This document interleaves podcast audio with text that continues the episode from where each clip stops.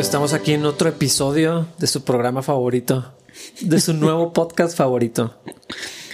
Por alguna razón, todas las palabras que hacen referencia a que son varios me hacen sentir incómodo. Si fuera episodio, transmisiones, lo que sea, creo que es así que, que extraño que estamos haciendo varios de estos. Es que yo sé que es molesto.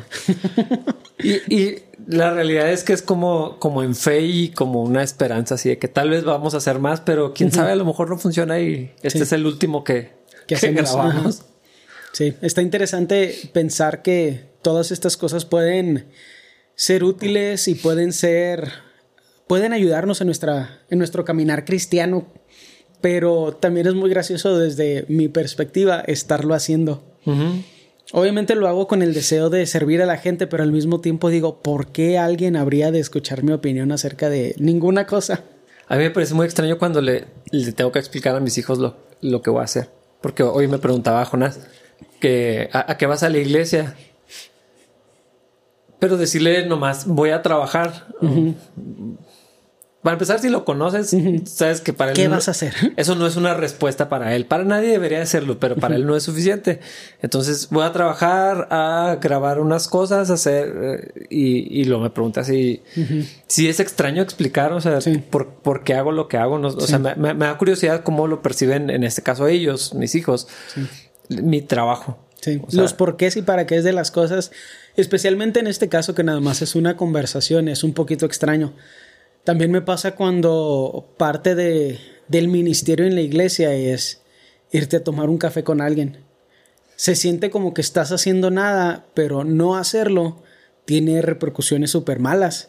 No convivir con la gente, no tomarte ese café, no ir a comer con alguien, tiene repercusiones negativas increíbles. Pero cuando describen lo que estás haciendo, pues no estás haciendo nada, o al menos nada que tenga un mérito laboral. Sí, es, es que esa es una de las culpas de, de estar en el ministerio y, y en particular porque es mi trabajo, o sea, literal es mi trabajo.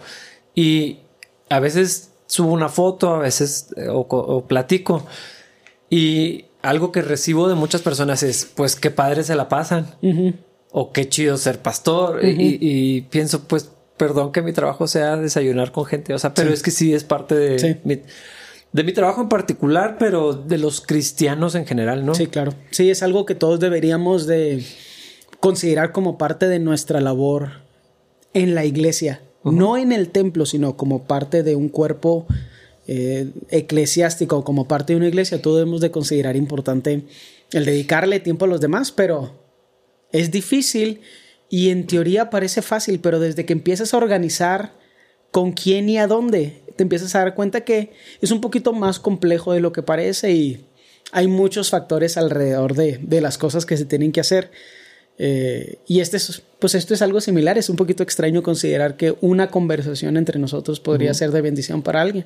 Con café. y, y lo extraño es que ahorita ni siquiera está el equipo de producción. Estamos solos en Sí, es una conversación entre nosotros dos nada más, pero.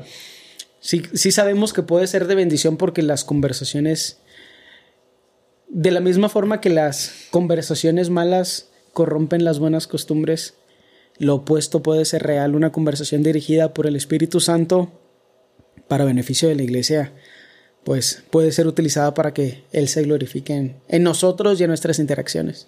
Sí, yo, yo me da curiosidad cómo, cómo se percibe esto. O sea, qué efecto tiene en, en las personas. Si pienso en, en gente en específico, ¿qué, qué- cómo, cómo es escucharlos, escucharnos pa- para la gente de, de capilla. Me decía Wendy el, el primer episodio que, que grabamos, que estábamos haciendo aquí. Y cuando llegamos a la casa, como Wendy había estado escuchando todo, llegó así con súper con- convicción, así venía confrontada, venía animada y así que, que estuvo bien padre para mí escuchar esto, o sea, y me decía, Dios, Dios me habló en la conversación, entonces fue muy extraño porque Wendy pues nomás venía, Sí. o sea, vino a acompañarme Sí. para estar aquí. Venía a pasar un tiempo agradable, no a ser confrontada por el Espíritu Santo. Pero eso es lo que queremos y, y- y también eso es lo que nos sucede a nosotros. Que eso es parte de por qué yo disfruto esto. La realidad de las cosas es que cuando, cuando me invitabas a hacer esto y cuando me invitaste la vez que ya supe que iba a ser, que ya no solo era factible, sino que iba a suceder, yo sí intentaba considerar cuál es el beneficio para, para mí en hacerlo, que sea opuesto o que se pueda encontrar un balance de todos los problemas en los que me podría meter por estar hablando por una hora frente a un grupo de personas. O sea, hablar no es difícil, pagar las consecuencias de lo que dices sí lo es. Y, y me di cuenta que además de, de que es una conversación chida, es un, tiene un beneficio espiritual para mí porque al hablar acerca de estas verdades espirituales, el Espíritu Santo también obra en nosotros. Lo consideré como una motivación adicional para, para estudiar la palabra, para estar preparado, no solo para prepararme, estar preparado. La, la, idea de hacer eso presente progresivo. La idea de hacer... Profesor de, inglés. sí, dando demasiadas clases la idea de hacerlo como parte continua de mi vida y que tenga un cierto factor de ejercicio espiritual, mental, emocional, me di cuenta que además de que es la voluntad del Señor que lo hagamos, también tiene muchos beneficios personales y pues vale la pena el peligro y los riesgos de los problemas en los que me podría meter por las cosas incorrectas que podría decir en, esta, en este espacio. Que potencialmente vamos a decir. Ya los, no sé si ya les habíamos avisado, amenazado, va a pasar. Definitivamente. Pero yo estaba, ahorita que, que estabas diciendo eso, estaba pensando cómo la Biblia, o sea, en, en, el Nuevo Testamento, cuando nos habla a los cristianos, nos exhorta, se nos ordena a tener conversaciones. Sí. O sea, no es nada más que se nos ocurrió. O sea, la Biblia nos dice, hablen y hablen de las cosas correctas. Sí. Hablen, animen. Es más, dice que, con cánticos espirituales, no sé si vamos a hacer eso. No. Aquí. No sé qué significa eso, pero no suena nada agradable. Al menos no en este contexto mientras te escucho en mis oídos. Mucha gente no sabe esto. Una de las cosas más extrañas que he hecho como pastor fue una visita a un hospital eh, por alguien que estaba, pues estaba en sus últimos momentos. Ajá. Y, y una vez que estaba ahí, era, era en el ISTE, entonces era un cuarto con tres camas, o sea, que compartían la misma habitación. Y llegué, pues visité a, las personas, oré y leí en, un salmo. Yo mis visitas eh, procuro hacerlas muy breves, no me gusta ocupar demasiado tiempo. Es más imprudente. Sí, más en ese contexto. Totalmente. Eh, entonces quería, quería hacer uso de mi tiempo. Y yo hice lo que iba a hacer y cuando me iba a ir me me pidieron que cantara un himno. Nadie quiere eso. Estoy, yo estoy seguro que nadie quiere, nadie quiere oír eso, pero tal vez yo sí, pero por las razones incorrectas. Todas las razones incorrectas. Eh, o sea, ¿cómo, ¿cómo, decía que no? Sí, claro. Entonces, entonces lo hice. Sí. Y creo que, creo que me lo sabía o en la Biblia venía, no, no sé, no me acuerdo.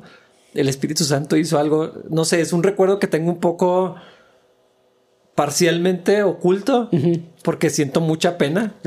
Y, yo creo que eh, oculté cosas en mi memoria, así no las quiero recordar, pero estaba cantando y, eh, pero había mucha gente más oyendo. O sea, no era una habitación privada donde, como quiera, me hubiera dado muchísima pena, pero había otros enfermos y, familiares, enfermeras entrando y yo estaba cantando un himno. ¿Qué tan fuerte estabas cantando? ¿Cómo determinas el volumen en esas situaciones? No sé cómo determinas si cantas o no en el hospital, pero. No cantas, eso es lo que yo haría. pero. Bye. Pensé porque estaba del lado de la ventana, dije, me salgo por aquí. Es, es, gracioso porque la realidad de las cosas es que, a pesar de que yo querría no cantar, bueno, tú también no querías cantar, pero lo hiciste. No lo quiero volver a hacer. Hay algo muy extraño en la interacción. Hay, hay algo extraño que sucede en la interacción nuestro orgullo, nuestro ego es moldeado por nuestro deseo de servir a los demás y de, y de hacer la voluntad del Señor. Una de las muchas razones por las que no me gusta estar en la alabanza, mucho menos ser el líder, pero uh, es, es el contacto tan constante que tienes con las opiniones de los demás. Mm. Y no es que a mí no me interese la gente, pero como toda la gente tiene opiniones y hay mucha subjetividad en eso, es bien difícil estar en constante contacto con eso porque después de un rato cansa que toda la gente tenga una opinión, que todos sientan que es bien importante decírtela y que por lo general no esté basada en nada real. Es que, es que tiene que ver con gustos. Rara, yo estoy seguro, me atrevo a decirlo porque muchas de esas opiniones me han llegado a mí, este, y no directamente a ti. Estoy seguro que bien poquitas veces tiene que ver con algo que el Espíritu Santo necesita decirte a ti o al equipo. Y la mayoría de las veces tiene que ver con gusto porque todos tenemos sugerencias de canciones, de por qué no se oye mejor tal instrumento, más fuerte, más arriba, más, porque no hacen esto o lo otro. Y, y la verdad, yo creo que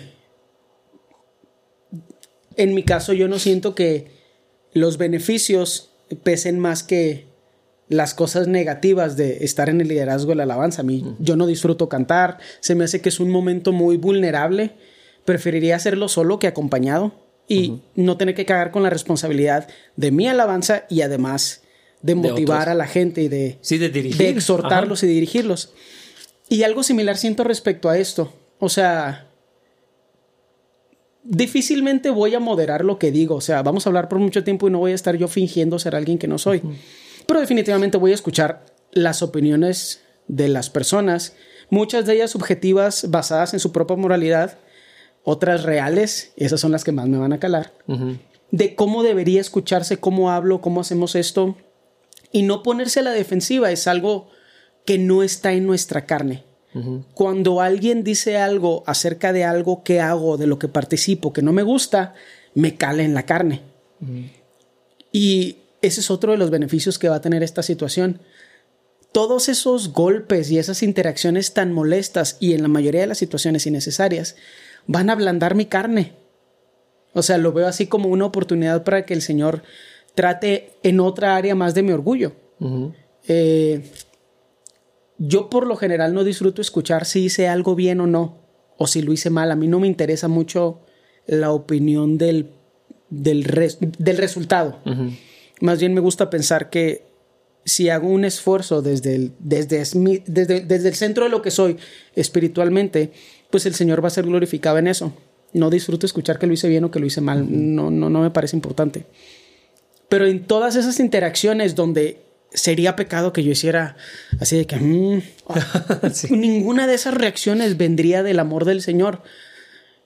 Y para que eso suceda, tengo que estar más lleno de Él. Él tiene que estar actuando de una forma más constante y más presente en mi vida. Tengo que permitirlo, permitirle que lo haga. Y estoy emocionado también por esa parte, la verdad. A pesar de que no considero mi opinión relevante. O sea, yo ya sé qué opino, no me interesa que alguien más lo escuche, me da igual. Lo digo porque no tengo vergüenza. Pero a mí no me interesa en particular que la gente escuche mi opinión y no sé qué opines tú al respecto, pero yo no siento que tengamos así una opinión que va a cambiar a las naciones, nada por el estilo. O sea, vamos a hacer lo que ya han dicho un montón de veces, no vamos a encontrar la rueda. La idea de poderlo hacer para el beneficio de nuestra comunidad, el beneficio del cuerpo que el Señor ha puesto alrededor de nosotros. Y además de eso, ser moldeados en nuestro carácter, en nuestro orgullo creo que va a ser algo muy fregón. Sí, eso, eso hace que valga la pena eh, el riesgo potencial de... Humillación. De humillación pública. Es, algo que mucha gente no considera... Eh, o sea, como que hay cierto aire de, glamour en estar detrás de una cámara y con unos audífonos y, parecer que sabes lo que haces. Pero no, no, no, no, no está tan padre como se, como se ve. Eh, como este cuarto no está tan padre como se ve. Este cuarto está muy feo. ¿No quieren venir a ayudarnos a pintar y arreglar este lugar? se ve bastante mal todavía. Sí, pero no en la cámara porque Dani Gallardo sabe hacer su trabajo. El equipo de producción. el amplio equipo de producción que no es de ninguna forma una sola persona haciendo todo. Dani Gallardo es el equipo de producción. Bueno, y Steffi también, su esposa. porque vino a ayudarle con las luces. Ayuda idónea. Amén. Oye, pues eh, habíamos platicado varias posibilidades de, de, qué libro, qué carta utilizar de, la Biblia para como puntos de partida de la conversación. Teníamos varias opciones. Eh, la, verdad, todavía sigo pensando en, la carta de Judas, pero yo creo que necesito que mi corazón esté más preparado para hacer eso más adelante. es gracioso para mí porque sé a qué te refieres. Espero que más gente no sepa a qué me refiero. Yo les digo, no pasa nada. Como que ya se te va a salir decirlo. Con nombres, ese es el problema. ya sé. Yo ya estoy seguro que me voy a aventar de enemigos a muchas personas en el liderazgo cristiano porque no tengo un buen filtro para no decir nombres. Nombres. Pero no sabemos quién va a ver esto, entonces. Con la ayuda de Dios, muy poca gente. Eso casi nos alienta a decir cosas que no diríamos normalmente porque no sabemos quién va a estar escuchando o viendo este, este podcast. Sí, es que también la idea de ser. ¿Cuál es la palabra, hombre? Cuando alguien es muy controversial. Ah. Por deporte se me hace muy loser. O sea, se me hace así en el extremo de lo patético. Pero la idea de decir la verdad sin tener un enfoque muy grande en a quién le pese demasiado, mientras sea la verdad, eh, no me parece tan problemático. Y si lo dices como si fuera la verdad y no lo es, alguien te va a venir a meter un zape y pues también ahí en el Señor. También ahí el Señor se va a glorificar. Pero eso está muy, chido cuando lo ves en, la Biblia porque las cosas que el Señor Jesucristo dijo, que el apóstol Pablo dice en las cartas, son bien agresivas. Yo he utilizado algunas de las expresiones que la Biblia usa. Me parece que en el contexto adecuado, algunas veces las he dicho por las por razones que no diría, pero, pero en, otras donde, donde tengo la convicción y la sostengo y se lo diría a quien, a quien fuera, resulta bien ofensivo. Ah, claro. Eh, porque no es políticamente correcto. Y no me interesa ser controversial, ni acusador, ni nada, nomás creo que, es lo que enseña la Biblia. La verdad con prudencia y con amor, pero sin tapujos, sin miedo. Ese debería ser el estándar de los cristianos, de, todos nosotros. O sea, sepulcros blanqueados, no es como que, uy, qué nice fue Jesús. Generación de víboras.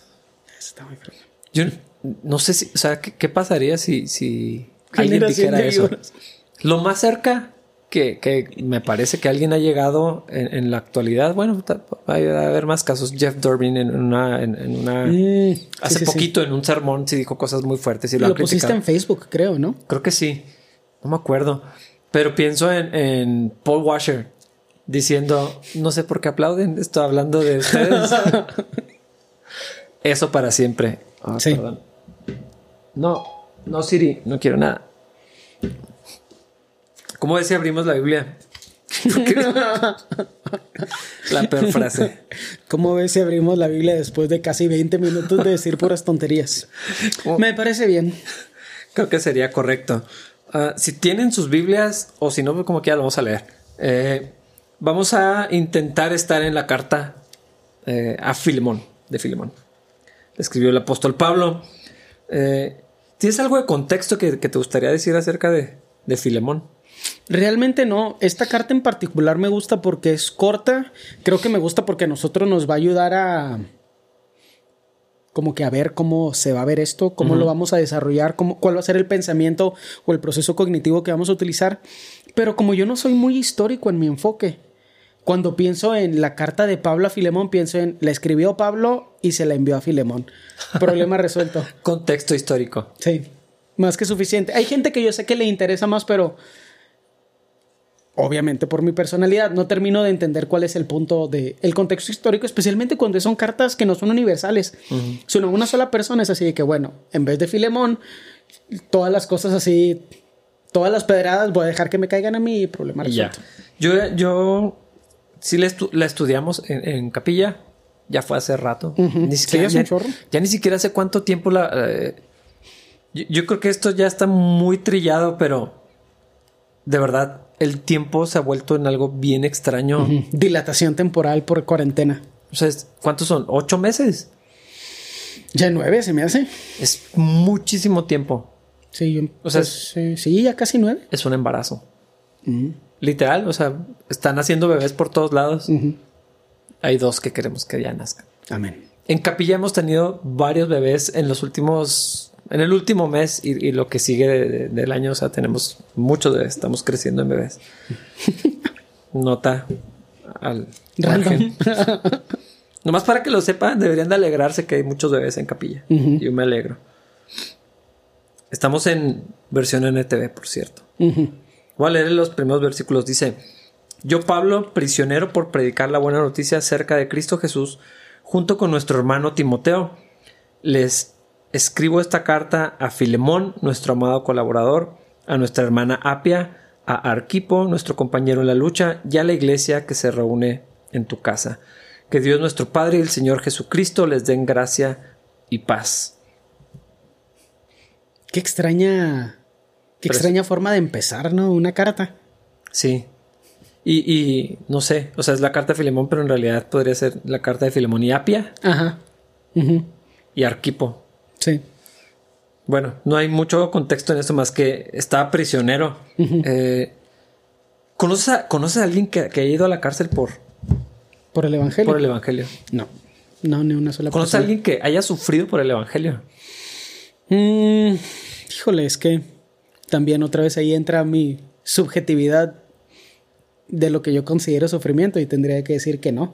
Es que Hay que- gente que a veces, no sé, los tratan mal. Eh, el aleluya, pero yo, yo considerando que hay gente que decapitan por ser cristianos, no sé si una burla con- eh, pueda ser considerado como sufrir por el evangelio. creo que ese es un esfuerzo por.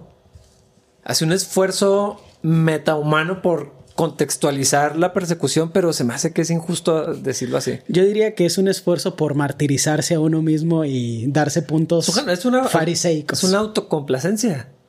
Yo creo que sí, la verdad. Porque, o sea, que, que no te inviten a una fiesta porque ya eres cristiano no es persecución. Yo creo que es porque eres aburrido que no te invitan. Porque a mí nunca me han dejado de invitar a ningún lado. Con todo y que hagas o no hagas cosas. Pero bueno, hay gente que, que sí lo han excluido de ciertas cosas ah, o que recibe esas burlas, pero no, yo no creo que eso es persecución. Ni siquiera que no nos podamos reunir en las iglesias es persecución. No, realmente creo que todos esos factores siempre tienen que ver más con la personalidad del individuo que con sus creencias. Porque como no es constante, no podríamos adjudicárselo a eso. Como no le pasa a todos los creyentes, ni podemos decir que le pasa a los que son buenos creyentes y buenos cristianos y a los que no son buenos cristianos. No, no hay un patrón al respecto. Creo que tiene más que ver con personalidad y el círculo en el que te mueves. ¿Qué te ofende? ¿Qué tan susceptible eres a todas esas cosas? Sí.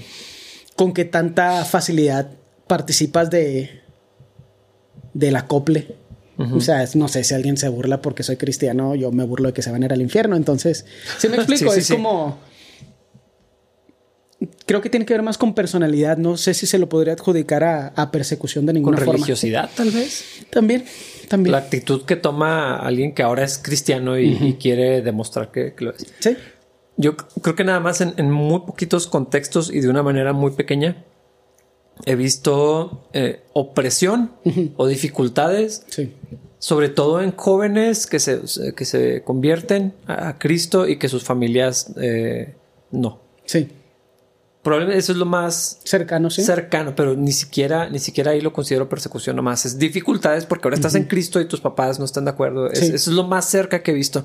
Yo no conozco a nadie que haya sufrido por el Evangelio. Incluso lo más cercano que puedo pensar aquí en México, o sea, que yo recuerde bien, porque me imagino que podrían estar sucediendo situaciones eh, así en la sierra, pero yo en lo personal no he escuchado Mm. En nada al Oaxaca, en respecto. Oaxaca sabemos que sí, en Chiapas, en... Exacto. Me acuerdo de una vez que hasta oramos por unos hermanos que sacaron de, Ah, sí, de pusimos su un ciudad. video. Ajá. Ajá, sí.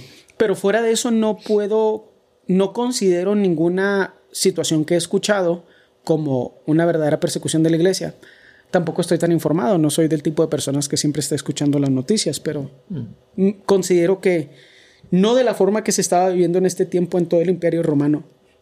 Creo que no tenemos ese tipo de persecución desde hace mucho tiempo. Sí, se me hace algo muy ajeno. Y, y creo que también he visto cómo eso se, se convierte en un arma para algunos en contra de la iglesia. Como no estamos sufriendo persecución porque no estamos siendo verdaderos cristianos. Alguna cosa así. Eh, tampoco estoy de acuerdo porque pues, no se trata de provocar que nos odien eh, a, a propósito. No, y todos los sistemas políticos y sociales son menos violentos hoy en día, entonces es menos probable que algo así suceda y una mala cara no es lo mismo que te decapiten. Entonces, la mayoría de los sistemas políticos que no son violentos no reaccionan de forma violenta sin importar qué creencia profeses. Ujú. A mí, a mí ah, bueno, la voz de los mártires es, un, es una organización. No sé todas las áreas que cubren. Sé que eh, comunican noticias de la situación que está pasando en, en- alrededor del mundo. Están enteradísimos de, de- de- de casos reales, ¿no? De, misioneros, de gente que está en prisión. O sea, tienen los datos así súper Sí. a la mano. Y, y abogan por, por la seguridad. No solamente piden oración o, o- o informan, sino eh, presionan un poco políticamente, como que es en una especie, una especie de, lobby a favor de los misioneros perseguidos, recaudan fondos, ayudan, apoyan a las familias, cosas así. Eh, y sigo, tampoco soy de meterme a propósito a ver, ¿no? Pero, pero cada, tanto, cada tanto aparecen las noticias y me gusta a mí mantener esta información, eh, no, esta realidad, sí. así en el frente de mi cabeza. Eh, me recuerda que lo que vivimos nosotros no es la norma para todos los creyentes. Sí me ayuda a, mantener un corazón agradecido con Dios de que podemos llegar a la iglesia, las puertas. O sea, lo, digo un montón de veces eh, a propósito, porque si es algo que quiero ejercitarme yo personalmente. Eh, no sé si, realmente cumple un efecto en la iglesia, pero, pero a mí me ayuda a, mantener esa disciplina de esto no lo tienen todos los hermanos. Nosotros podemos abrir las puertas, prender las luces, subirle al volumen, abrir la palabra de Dios, eh, eh, o sea, con libertad. Podemos hacer no nada más el servicio los domingos, esto que estamos haciendo, juntarnos en las casas, profesar públicamente, poner... Es más peligroso no traer el cubrebocas que ser cristiano. Exactamente. Y, eso es, no es algo que jamás deberíamos dar por sentado. Aquí tenemos diferentes versiones de la Biblia. Eh, no es la norma para los creyentes. Entonces a mí, a mí sí me gusta recordar personalmente, o sea, esto que tengo es un privilegio, esto que tengo es una bendición de parte de Dios, porque hay gente que como Pablo abriendo esta carta es prisionero. Sí, sí. El hecho de que no lo vivamos nosotros no implica que no sea una realidad en el mundo. Y precisamente porque hay gente que sí lo está viviendo hoy, es tan importante que no, no intentemos hacerlo un baluarte de nuestra vida cristiana o un estandarte de nuestra propia moralidad hay gente que sí está sufriendo y pagando con su vida ser seguidores de Cristo. Eso no nos debería hacer sentir culpables para nada. Más bien lo que, lo, que tiene que hacer es enfocarnos en utilizar la libertad que tenemos para servir al Señor. También la idea, y esa es parte del problema de, cómo los humanos en nuestro pecado llevamos las cosas al extremo. Porque hay gente que está tan enfocada en, en su propia moralidad que lo que quiere es repartir culpas como si fuera malo que no estuviéramos siendo perseguidos. A lo mejor la iglesia sí crecería, incluso probablemente hablando de la parte psicológica y social, tal vez la iglesia tendría un mayor impacto o crecería a más velocidad si sí estuviéramos siendo perseguidos, pero sentir alguna clase de culpa porque en la misericordia del Señor no lo estamos haciendo, pues es nada más, nada más no entender la personalidad del Señor. Él no quiere que estemos limitados por la culpa de que, híjole, no estoy siendo perseguido, pero si lo fuera, amaría más al Señor. No, o sea, ahorita en esta libertad que vives, ¿qué vas a hacer al respecto? Exacto. No se trata de sentirse mal por los que sí son perseguidos. ¿Qué vas a hacer tú que no lo eres? Y es que pienso en, un libro como el de Radical. Mm. está, bueno, tengo que confesar, nunca lo he terminado. Lo, empiezo y luego no lo termino. No sé qué libro es ese. Eh, de David Platt. Y yo sé que es un, libro que se utiliza en muchos círculos para discipular, para animar, para estudiar. Eh, eh, eh, pero la premisa es, ¿por qué tenemos sillas más cómodas cuando hay gente que está sufriendo allá? y bueno, viene para hacer un desafío, ¿no? A despertar a la iglesia. Y está hablando de la iglesia en Estados Unidos, ¿no? Donde hay mucho exceso, mucho lujo y, es muy hacia adentro.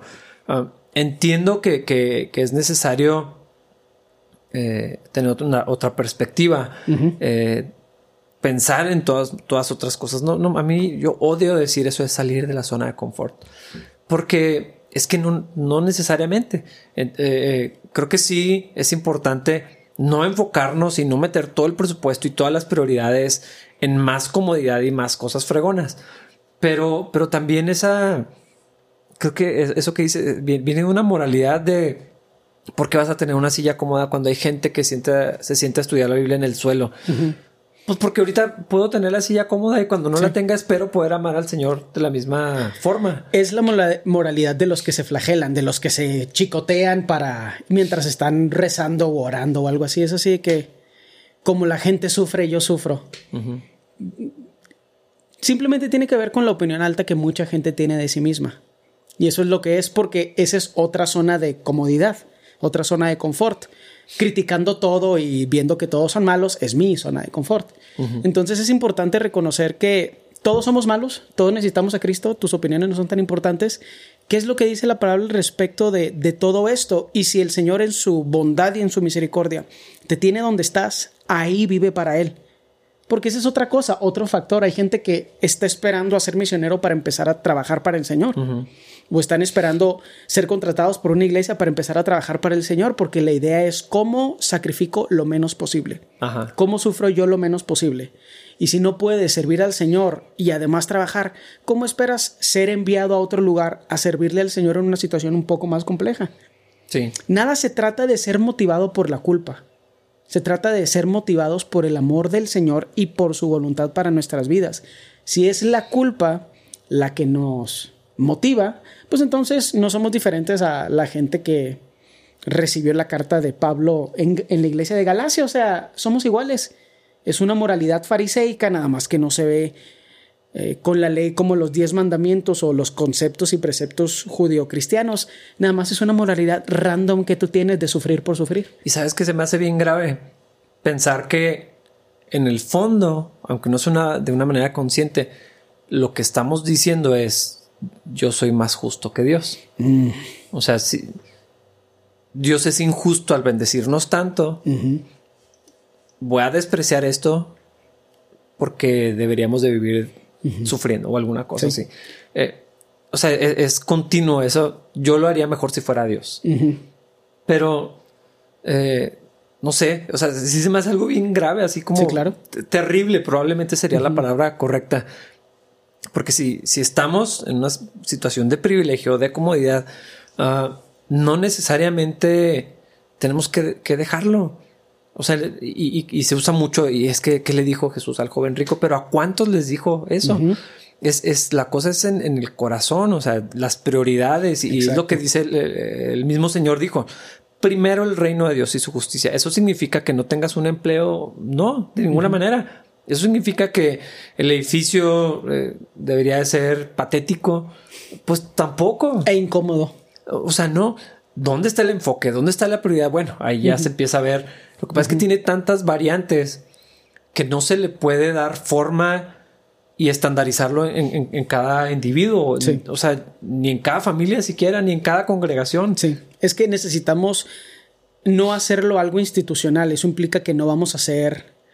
Estoy intentando pensar en una palabra muy fancy que, escuché. No vamos a ser monolíticos. O sea, no mm. todos nos vamos a ver exactamente iguales a algunos les va a ir bien y si Cristo es la prioridad, van a utilizar las bendiciones que el Señor les ha dado para bendecir a la comunidad de Cristo. Muchos, pero ese es el detalle. Cuando el resentimiento es el combustible, todos son malos y déjame encuentro cómo son malos. Cuando el amor del Señor y el Espíritu Santo son el combustible, como lo que queremos hacer es servirlo, ponemos todas las herramientas con las que Él nos ha bendecido a su disposición. Me gusta que, lo estemos percibiendo de esta forma porque Pablo en su sufrimiento y en su dolor está pensando en sus hermanos y por eso escribió esta carta. Pero hay gente que desde sus privilegios también están pensando en sus hermanos. Y si como individuo tú te tomas el tiempo de juzgar a los demás porque tienen o no tienen, el problema definitivamente eres tú y tu corazón. Totalmente ponte a trabajar y deja de estar viendo qué están haciendo los demás. Si estuvieras ocupado, no tendrías tanto tiempo para estar juzgando a los demás. Es, que eso siempre pasa. El que está ocupado, el que está sirviendo, y lo hemos dicho en otras ocasiones, va a celebrar lo que Dios hace. Va a, ser agradecido con lo que Dios está haciendo. Va a celebrar el que tiene, lo que Dios nos da, lo que tenemos va a compadecerse del que no tiene, va a aportar de su vida, de su tiempo, de sus recursos, de todo lo que tiene para bendecir cada que puede. Eh, y, no está pensando todos deberían de vivir como yo vivo. Ajá. O como, porque a veces ni siquiera es eso. Como creo que todos deberían de vivir y ni siquiera yo lo hago. poniendo, poniendo, cargas, como, como dice. Con los fariseos, ya, poniendo cargas que ellos no están dispuestos a ayudar. Ni con un dedo. Está, está muy cañón eso. Sí. Es un buen insulto ese, la verdad. Porque eso implica, eres mala persona, pero además de eso, eres sinvergüenza, porque no te da vergüenza ser incongruente y además no tienes la capacidad intelectual de percibir tu propia incongruencia. Entonces, felizmente andas juzgando a los demás cuando tú no puedes vivir la vida que tú profesas, los demás deberían vivir. Es increíble lo profundo que puede ser el pecado del humano. Entonces, el mensaje creo que es, en una situación dolorosa, ama y sirve. En una situación de libertad y de beneficios, ama y sirve. Y si, el, si la fuente es la correcta, el fruto va a ser el correcto. Y es que el, mismo apóstol Pablo lo, lo, escribió en la carta a los filipenses. He aprendido a estar contento cualquiera que sea mi situación. No dice, los cristianos deberíamos de sufrir a propósito. O si tienes bienes, deshazte de, de, ellos. Da instrucciones, dice, o sea, si, tienes dinero, tienes que ser generoso. O sea, como quiera tienes que ser aunque no tengas mucho. Pero, pero eh, Pablo dice, o sea, estoy bien con Dios, tenga o no tenga. Si Dios me bendice y, hay abundancia para comer y para lo disfrutas porque es una bendición de Dios.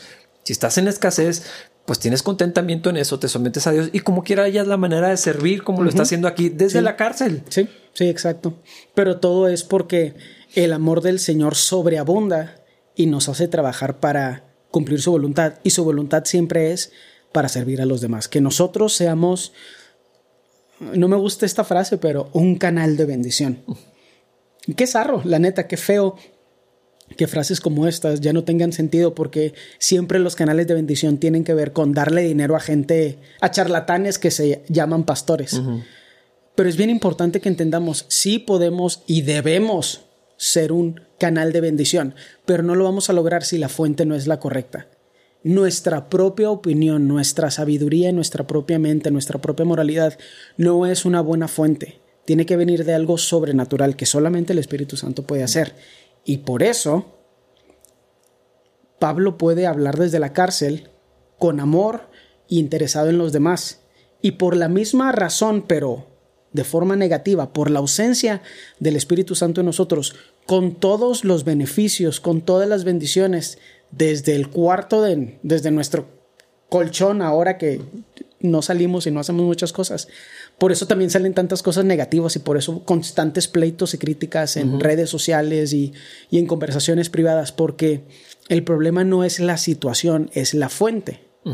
El problema no es la riqueza ni la pobreza, el problema eres tú, soy yo, es nuestro corazón. Y ni siquiera las acciones, porque Corintios es bien claro, podrías dar todo lo que tienes para los pobres. Es más, podrías entregar tu cuerpo para ser sacrificado y no te serviría de nada. Vendría vacío, sería como ruido nada más, así un platillo eh, haciendo ruido, eh, si no viene de la fuente correcta, de amor hacia Dios y hacia, los demás.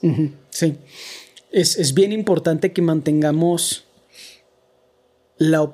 Bueno, lo creo como una constante, pero es algo que tal vez debería hablar más a mí mismo como individuo.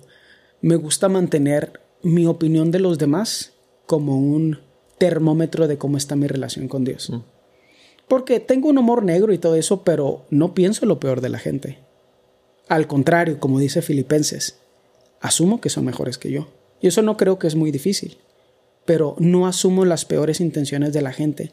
Intento ver la gracia de Dios sobre ellos, la voluntad de Dios desarrollándose a través de sus vidas. No intento ver cómo ellos me victimizan o cómo en alguna situación yo pierdo porque ellos ganan. Simplemente los veo como más importantes que yo. Es lo que dice Filipenses que deberíamos hacer y da el ejemplo de Jesucristo y es increíble. Es uno de mis pasajes favoritos, probablemente mi pasaje favorito. Pero cuando nosotros asumimos lo peor de los demás y siempre estamos pensando cómo los demás no son lo que deberían de ser, en vez de pensar eso acerca de nosotros, estamos actuando como los fariseos, señalando a los demás sin darnos cuenta que ni nosotros cumplimos las expectativas que queremos imponer sobre los demás. Sí, totalmente. Y el ejemplo está aquí en Pablo. Yo pienso ¿Cómo actuaría yo, cómo respondería yo si yo estuviera en la cárcel por hacer lo que hago? Eh, por intentar llevar la palabra de Dios a otras personas y enseñar. Y qué, difícil que no me llenara de resentimiento contra los que no me visitan, no me apoyan, no me ayudan. o sea, que se olvidaron de mí porque ya no estoy delante de ellos físicamente. Y eh, me asombra mucho ver a, ver a Pablo. Yo sé que esta es la mera introducción, pero eh, la Biblia no desperdicia palabras. No. Entonces, eh, recordar que Pablo está en la cárcel y está viendo cómo reconcilia a otras personas. Sí. En lugar de estar reprochándole a la gente las cosas. Y lo, y lo vemos que aún así expone a personas y, y- y a Sí, veces habla con la verdad. a veces abre su corazón diciendo, estas personas me hicieron mucho daño, Sí. me traicionaron, no sé. Eh, tampoco se trata de ser ingenuos con, con la- las cosas que O suceden. estoicos así de que no tengo ninguna emoción porque soy cristiano y nada me afecta, ¿no? Las cosas te afectan, la gente te hace sufrir. Tampoco estoy diciendo así de que, ah, la gente te hace sufrir, mira cómo me duele. Pero la gente te hace sufrir, las interacciones son incómodas. Sí. Pa- pa- Pablo, Y lo vives, lo- Pablo lo escribió de eso. Ajá. O sea, la ingratitud, la traición, la falta de apoyo, cuando dice, es que nadie me ha venido a visitar, nadie me ha apoyado, nadie- o sea, me dejaron solo. Eh, est- está diciéndolo como lo que es, abriendo su corazón, pero no está lleno de resentimiento, no está culpándolos, no está victimizándose, no está dejando de servir, no está dejando de pensar en los demás. Oro constantemente. ¿Cuántas veces encontramos eso? Oro por todos ustedes. Le pido al Señor que los bendiga, que los use, que los... O sea, yo dudo muchísimo, a menos que el Espíritu Santo hiciera algo increíble en mi corazón, que yo sé, yo, yo respondería de la misma manera estando en la prisión. Que, que creo que eso es algo interesante. Tendríamos que creer, o, o yo creo, que si Dios nos manda o te manda o me manda a la prisión, ya sería con el corazón correcto para poder lidiar con eso. Yo me imagino que el sentimiento sería como cuando te chocan. O sea, como cuando estás en un accidente de carro, pero no es tu culpa. No sé cómo, tú, cómo te sientes al respecto, pero yo así de que, "Ah, al menos no es mi culpa, hombre, pues ya, se arreglen los seguros y lo que sea. Es una situación muy privilegiada, siento, pero al menos no siento yo la culpa de, ay, qué tonta yo fui, o sea, porque venía viendo el celular o alguna tontería. Participar de eso, saber que pues vas a tener que pagar de alguna forma las consecuencias de la interacción, pero no sentir culpa.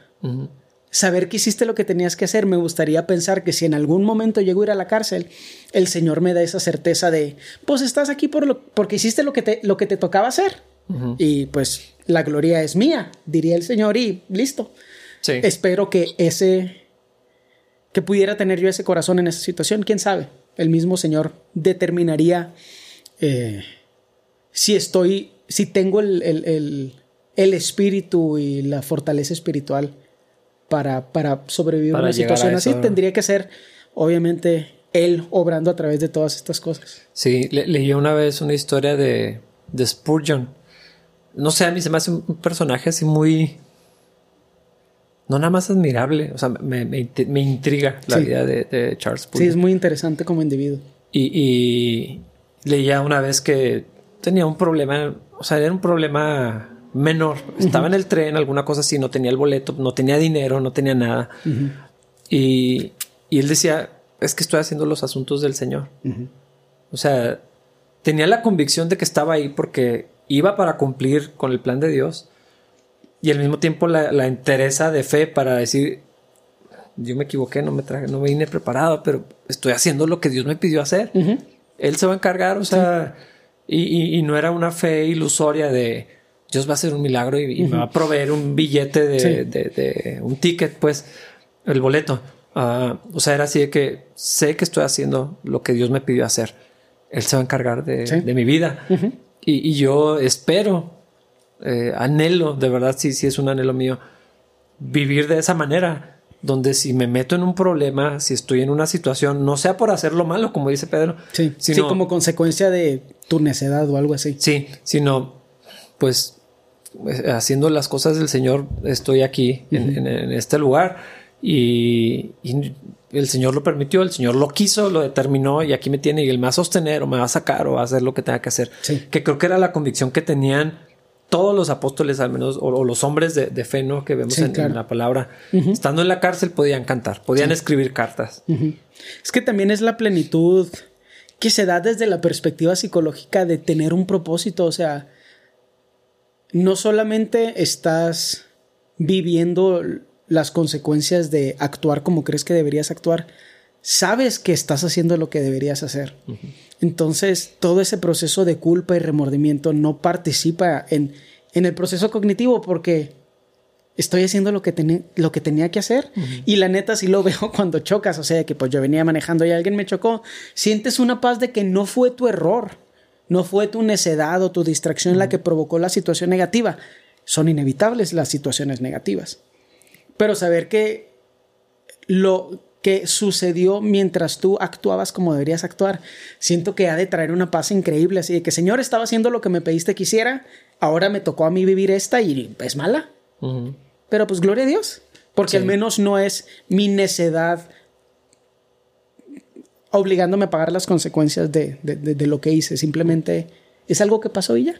Sí, por eso, por eso dice la Biblia, ¿no? O sea, si van a sufrir, que sea por hacer lo correcto. Exacto. Sí. Pero la mayoría de las veces sufrimos por mensos. pues sí, por sale el pecado, no nos preparamos, no fuimos diligentes, no confiamos en Dios, no buscamos de Dios, no sé, todas las razones. Sí, claro. Sí, ahí definitivamente no podríamos decir esto de Pablo. Él está en la cárcel por servir al Señor y su corazón no ha cambiado. Sigue pensando en los demás. Voy a leer los siguientes versículos. Ya consumimos un montón de tiempo. en tres. Filemón, siempre doy gracias a mi Dios cuando oro por ti, porque sigo yendo de tu fe en el Señor Jesús y de tu amor por todo el pueblo de Dios. Pido a Dios que pongas en práctica la generosidad que proviene de tu fe a medida que comprendes y vives todo lo bueno que tenemos en Cristo. Hermano, tu amor me ha, me ha dado mucha alegría y consuelo porque muchas veces tu bondad reanimó el corazón del pueblo de Dios. Mm. está bien fregón esto. Sí, sí, está muy, muy chido. Porque, en primer, el testimonio de lo que Dios hace. No, creo que ahorita no tenemos una buena proporción de cómo funcionaba la comunicación en mm. ese tiempo, pero la idea de que Pablo escuchara un buen testimonio acerca de Filemón es gracioso. Tenía que ser extraordinario. Ajá. la vida de un hombre que pues es casi irrelevante. O sea, no, no, figura entre los grandes apóstoles ni de los hombres de la fe. No, eh, incluso para acordarme así de Filemón, yo, este, Tito Filemón.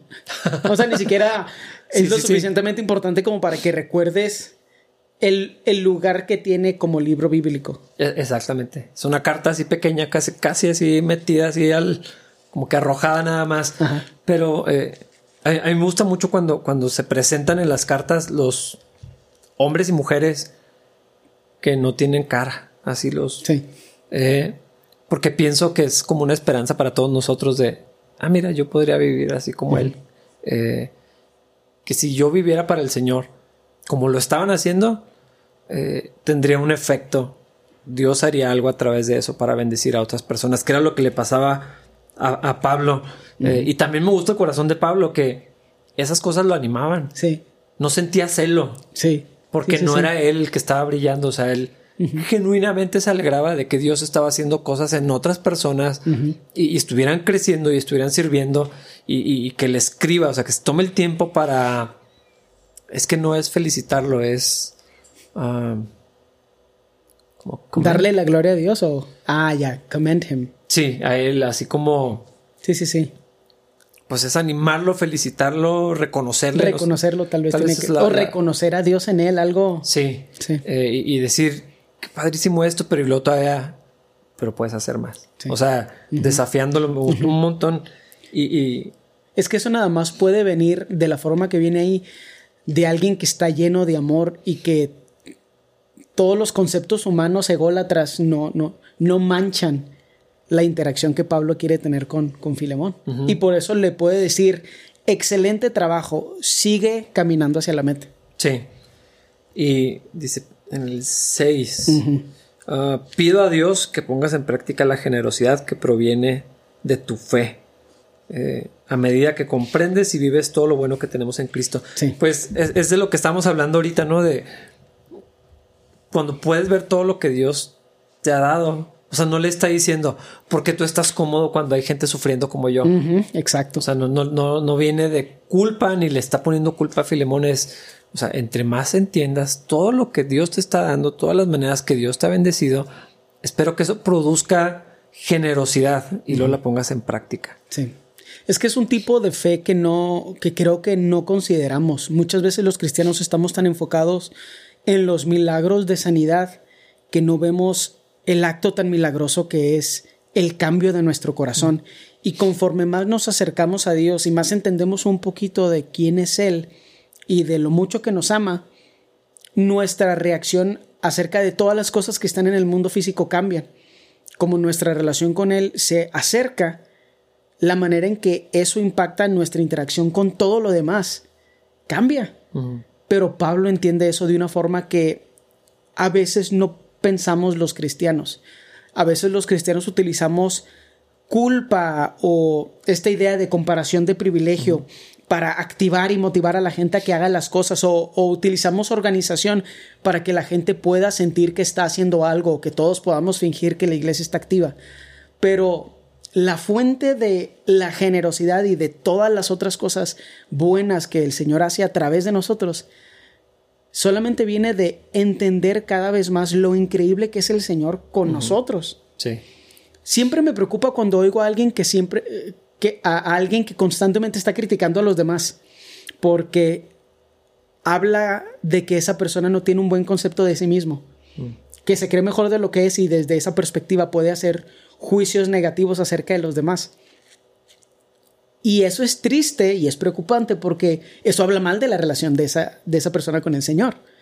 Es como, yo insisto, es como un termómetro. En cuanto más me molesta la gente, en cuanto más me molestan sus actitudes, en cuanto más tiempo, en Facebook, más tiempo paso en Facebook juzgando a gente que no conozco. Así que, mm, ya viste lo que hizo ese pastor. Es así como que, ¿a quién le importa ese vato? A mí, literal, nunca lo voy a conocer. Espero nunca conocerlo, nunca me va a conocer ¿por qué estoy pasando 40 minutos enfocándome en las cosas que hace mal? Es irrelevante. Ahora, si de, de mí saliera por el poder del Espíritu Santo de alguna forma bendecir a esa persona que no conozco, bueno, eso ya es otra cosa, es un milagro que puede hacer el Señor, pero conforme conocemos más al Señor, más nos maravillamos de las cosas que Él hace más crece el impacto positivo que tenemos a nuestro alrededor. Y pueden suceder cosas como las que suceden en el corazón de Pablo, donde él le agradece al Señor y glorifica al Señor por algo bueno que alguien más está haciendo. Pero ese es cada vez que nos acercamos más al Señor o cada vez que nos acercamos más a la figura del varón perfecto o cada vez que nos disciplinamos más en escuchar su palabra, hablar de su palabra, estudiarla, más suceden todas estas cosas como un resultado natural. No son cosas paralelas, son secuenciales.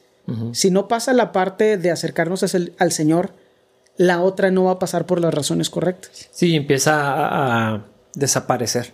O sea, gradualmente eh, eso que estaba ahí va, se va perdiendo, va saliendo pues lo que está ahí, la carne, o sea, que... Las motivaciones personales, el egoísmo, el egocentrismo, sí. Sí, todo, lo, pecaminoso. el, sacrificio se baja del altar, así se brinca otra vez de, de, estar allí en donde debería de estar sacrificio vivo, continuo, agradable al Señor, el culto racional, o sea, todo esto que, que, nos enseña Romanos eh, y sale lo inevitable, o sea... Pues sale el pecado, sale la naturaleza humana, en vez de salir el hombre renovado. Sí. Qué, qué, impresión. Este, a, mí, me gusta mucho pensar en, en, esas cosas. Eh, me siento desafiado cuando dice, o sea, porque como lo decías ahorita, en lugar de pensar únicamente como una película, lo que sucedió y analizarlo desde fuera, sino si fuéramos Filemón y en nosotros está el amor de Dios y escuchar, oye, este, oro para que, la, para que ese amor que tienes por Dios y entre más conozcas a Cristo, más generoso puedas ser y puedas ponerle en práctica por todo lo que Dios te está dando, todo lo que Dios te está bendiciendo y está haciendo en ti, eh, el asombro. No, no, recuerdo dónde, dónde conocí ese concepto del asombro eh, por Dios pero me, gusta también, así como un ejercicio, así recordarlo, la, naturaleza, la creación, la, gracia del Señor, la cruz, Cristo, o sea, todo eso eh, que, produzca el asombro de, hijo, es que, como, como si dijera, ¿qué onda con Dios? O sea, sí, sí, sí, sí, sí, sí, qué increíble. ¿cómo, puede ser tan asombroso? Y, ese asombro se traduce siempre en, algo práctico, que es algo que, eh, una verdad profunda que está diciéndole Pablo, o sea, cuando, te asombres del Señor, cuando conozcas más al Señor, se va a terminar viendo en la vida normal. Sí. Y me gusta la idea de que sea gradual, porque no es que Filemón no lo, no lo hubiera estado haciendo ya, porque pues si le llegaron noticias a Pablo, lo estaba haciendo de una forma tan increíble que podía ser de testimonio hasta donde Pablo estaba.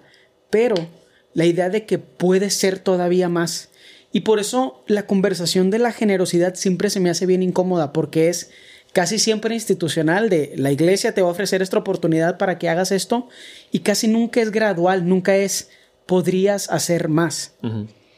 Pero siempre es difícil tener esa conversación cuando el objetivo es convencer a alguien más de que ellos hagan más cosas. De que den. De que ellos den más, de que ellos participen más. Nos hace falta esa fe donde entendemos lo que Dios prometió que va a hacer en nosotros, lo va a cumplir. La figura del varón perfecto, el que comenzó la obra, la va a continuar hasta que Jesucristo, hasta el día de Jesucristo. Necesitamos tener esa fe de que si seguimos enfocándonos en presentarle a Cristo a la gente, como resultado se va a dar una generosidad real, no una, no una burbuja que de repente explota de generosidad y luego completamente ignorada. No lo que pasa todas las navidades, donde la gente es generosa porque le dieron el aguinaldo y porque pues, no les cuesta tanto ser generosos, porque sienten culpa de que ellos tienen comida y la otra gente no. Una generosidad que viene de la culpa no es sustentable. Sí, pues ¿cuánto, te va a durar? Exacto, ¿cuánto te va a durar la culpa? En la primera actividad de, caridad se termina. Si te limpias, ya no siento nada de culpa. Otro año, ya soy buena persona por otro año. Pero me parece importante que veamos todas estas bondades morales, todas todos estos conceptos morales que son tan dignos de admiración, que los veamos nada más como el resultado de Cristo en nosotros. Yo la neta no aspiro a ser generoso, me da igual. Yo, aspiro, yo aspiro a ser como Cristo. Y naturalmente eso me hace una persona cada vez más generosa. Y lo digo sin trompetearme o no sé cómo, without tooting my own horn, mm. sin echarme flores. A veces me sorprende que en algunas situaciones soy generoso cuando yo odio compartir. Se me hace de las cosas más ineficientes compartir. Yo nada más puedo pensar en la parábola de las vírgenes. Es así que, vato, tú no tienes y estás tan loser que me vas a hacer que yo no tenga tampoco. Así pienso en todas las cosas. Ese, es, ese es mi pensamiento lógico y no está equivocado. No está nada equivocado. Sí, pues medio pan no llena a nadie. Ajá, pero mejor yo lleno y tú hambriento y pues nada más tú estás enojado. Pero ese es el pensamiento lógico humano. Y hay algo extraño, sobrenatural que Dios ha estado haciendo crecer en mí en diferentes situaciones e interacciones donde digo, ¿quién es este? No soy yo. Pero cada vez que permito que el Señor haga más su obra en mí, más me veo como alguien que no puedo reconocer y digo, gloria a Dios, porque quién sabe quién es este vato, pero qué bueno que no soy yo. Pero pues eso es, importante. Pero es que eso es menguar para que Cristo sea más. Y como Dios es generoso, la cultura del reino de los cielos es la generosidad, es hay para todos, eh, hay suficiente. Eh, inevitablemente, si estamos cerca de Cristo, va pasando eh, esa cosa rara donde, donde somos generosos y, no, ser generoso es que también a veces, lo limitamos.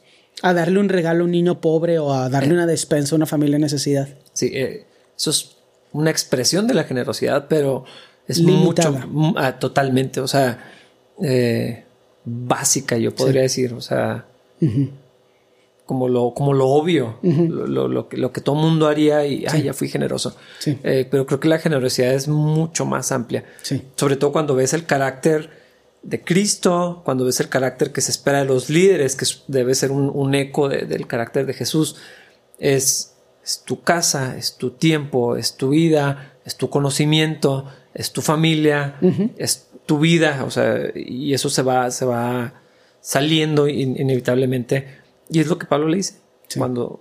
Entre más te acerques al Señor, sí. Sí, es el versículo 6, ¿verdad? Sí, recordar más como dice. Sí, está muy bueno.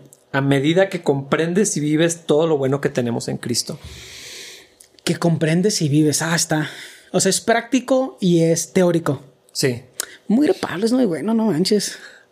Cosas difíciles de entender. Un millón de cosas al mismo tiempo, muy rebato, fregón. Pero es que me gusta la imagen que, pone porque entre más nos acercamos al Señor, más reconocemos lo terribles que somos. Porque, otra vez, a mí no me da pena decir que yo no soy una persona generosa. Como me es tan fácil entender que soy un asco de individuo, todas las cosas buenas que Dios hace a través de mí, con mucha facilidad me recuerdan a Cristo porque yo nunca he creído que soy una buena persona. Se me hace triste cuando hay gente que sí cree que es una buena persona y no pueden ver a Cristo en su generosidad. Nada más ven palomitas para sí mismos como individuos morales. Eso es triste porque eso implica que no estás cerca del Señor, porque si estuvieras cerca del Señor y de ese asombro, tú no te creerías buena persona. No te creerías mejor que nadie. Me da risa la idea de mi imagen eh, frente a la gente que ahorita nos está escuchando, porque me gustaría pensar que mínimo dos o tres personas creen que son, que son mejor que yo. Pero yo debo de pensar que ellos son mejores que yo, pero al mismo tiempo ellos deberían pensar lo mismo. Que yo soy mejor que ellos. Yo esta cosa asquerosa que no le gusta compartir.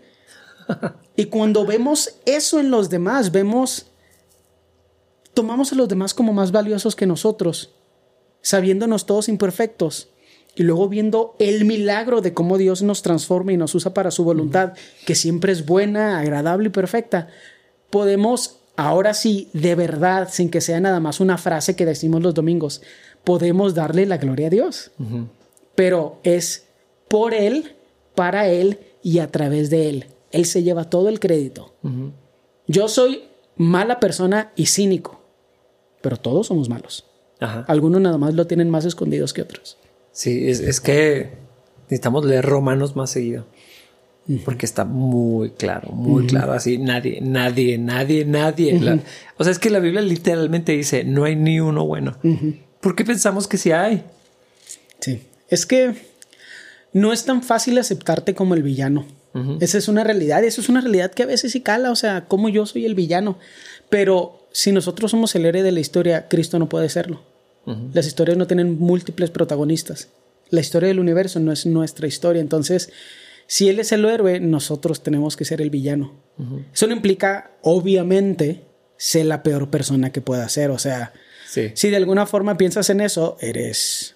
No eres un creyente. Romanos literal disfruta el infierno. Literal habla de eso. O sea, no podemos decir mi pecado hace que Cristo brille más. O sea, literal, eso dicen Romanos y me parece muy molesto tener que hacer el paréntesis porque implica que la gente no solo no es inteligente, que no, sino que sus pensamientos son binarios. Si no es uno, es otro. Eso sí, que no, en realidad es ninguno de los dos. Todos somos malos y nada más el Señor es bueno. Pero, pero me parece bien importante que reconozcamos que en este proceso transformativo es el Señor el que es glorificado. A pesar de todas las cosas que podemos experimentar, a pesar de todas las excusas que podemos encontrar en nuestra historia personal para ser tan malas personas como nos podríamos imaginar ser, todos podemos ser utilizados para vivir la voluntad del Padre, que siempre es buena, agradable y perfecta. Eso me parece increíble. Yo no sé nada del antecedente de Filemón, nunca me ha interesado estudiar quién fue. Me sorprende quién, bueno, quién fue antes de Cristo. Me sorprende quién fue en Cristo y a eso aspiro, como aspiro de Pablo. Y de Pablo sí supimos lo que fue. Me gusta la idea de que el asesino le estuviera diciendo a alguien, qué bueno que eres buena persona. Como que no puedo dejar de pensar en Pablo como un vato muy listo, súper violento, que ahora en amor está felicitando a alguien más por ser una buena persona, pero reconociendo que el mérito se lo lleva el Señor. Ajá. Y, es lo que le dice al, final de ese versículo, ¿no? Lo que tenemos no le dice lo que tienes tú que estás bendecido allá afuera, no te estás pudriendo en la cárcel como Híjole, yo. Es que ese resentimiento me parece tan molesto, especialmente cuando lo escucho en hombres. Me parece así de que no seas maricón, vato. O sea, se me hace así de que, dude, ya nada más. No voy a decir eso que iba a decir. ¿Qué voy a decir? no lo Voy besar a un vato y eres gay como quiera. O sea, esa idea de que somos víctimas adjudicándole a Dios injusticia, porque si eres una víctima de tus situaciones, Dios no es justo, punto. Exacto. No le está diciendo. Eso me parece tan molesto. O sea. Sé generoso por lo que tenemos en, en, Cristo. Sé generoso porque yo estoy sufriendo en la cárcel. Porque tampoco lleva esa manga. No, no, no. Así de que, híjole, si, si tan solo hubiera alguien que, que, nos, que pudiera bendecir a alguna iglesia con equipo para hacer podcast ya con el as bajo la manga, así con, con, con, la cola en la puerta de, pues es que nosotros necesitamos equipo o algo así. O sea, completamente paralelo. Yo estoy siendo bendecido y siendo de bendición, tú estás siendo bendecido y siendo de bendición. Yo no tengo ninguna intención adicional egoísta o egocéntrica respecto a tu crecimiento en Cristo. Sigue siendo la voluntad del Señor, aunque yo siga aquí en la cárcel. Sí, porque los dos estamos bendecidos en Cristo. Tú allá y yo aquí como quiera. O sea, lo que tenemos en Cristo es exactamente. El Señor es justo, el Señor es bueno, a mí no me está yendo mal, aún en la cárcel. O sea, esa idea de no hacerlo acerca de Él y de su sufrimiento, me parece, o sea, es antinatural. más con toda la gente que conozco que sí son súper víctimas. Escaso. Dios, Dios nos ayude, de verdad, porque... Ah. Nos sueltes un cachetadón, que es lo que a veces me dan ganas de hacer con esa gente. ¿Qué estás haciendo? Que nos pregunte más seguido porque lo necesitamos más y, pues yo, yo, creo que no vale la pena seguirnos extendiendo. Podríamos continuar. Se nos podría ir toda la tarde eh, grabando este, este podcast. Eh, ah, mira, no había visto el reloj. También ya hicimos. Ya hicimos lo que teníamos que hacer. Y más. En seis versículos. ¿O cuánto fue? Sí. Más o menos. En la introducción. Nice. Entonces, bueno, lo vamos a continuar con Filemón. Tanto como estamos hablando de Filemón, o sea. Sí. Vamos a seguir fingiendo que estudiamos Filemón mientras sí. hablamos de cosas cristianas. Por eso habíamos, ya habíamos advertido y dejado claro, no es un estudio bíblico. Es. Sí. Por eso hay institutos bíblicos. Sí, es, tiene otro, tiene género esto que estamos haciendo. No sé si tiene categoría. Herejías ungidas. Hay que pensar en otra. Mándenos sus sugerencias, por favor, para no volver a decir esa. Y pues nos vemos en el, siguiente episodio o, o no.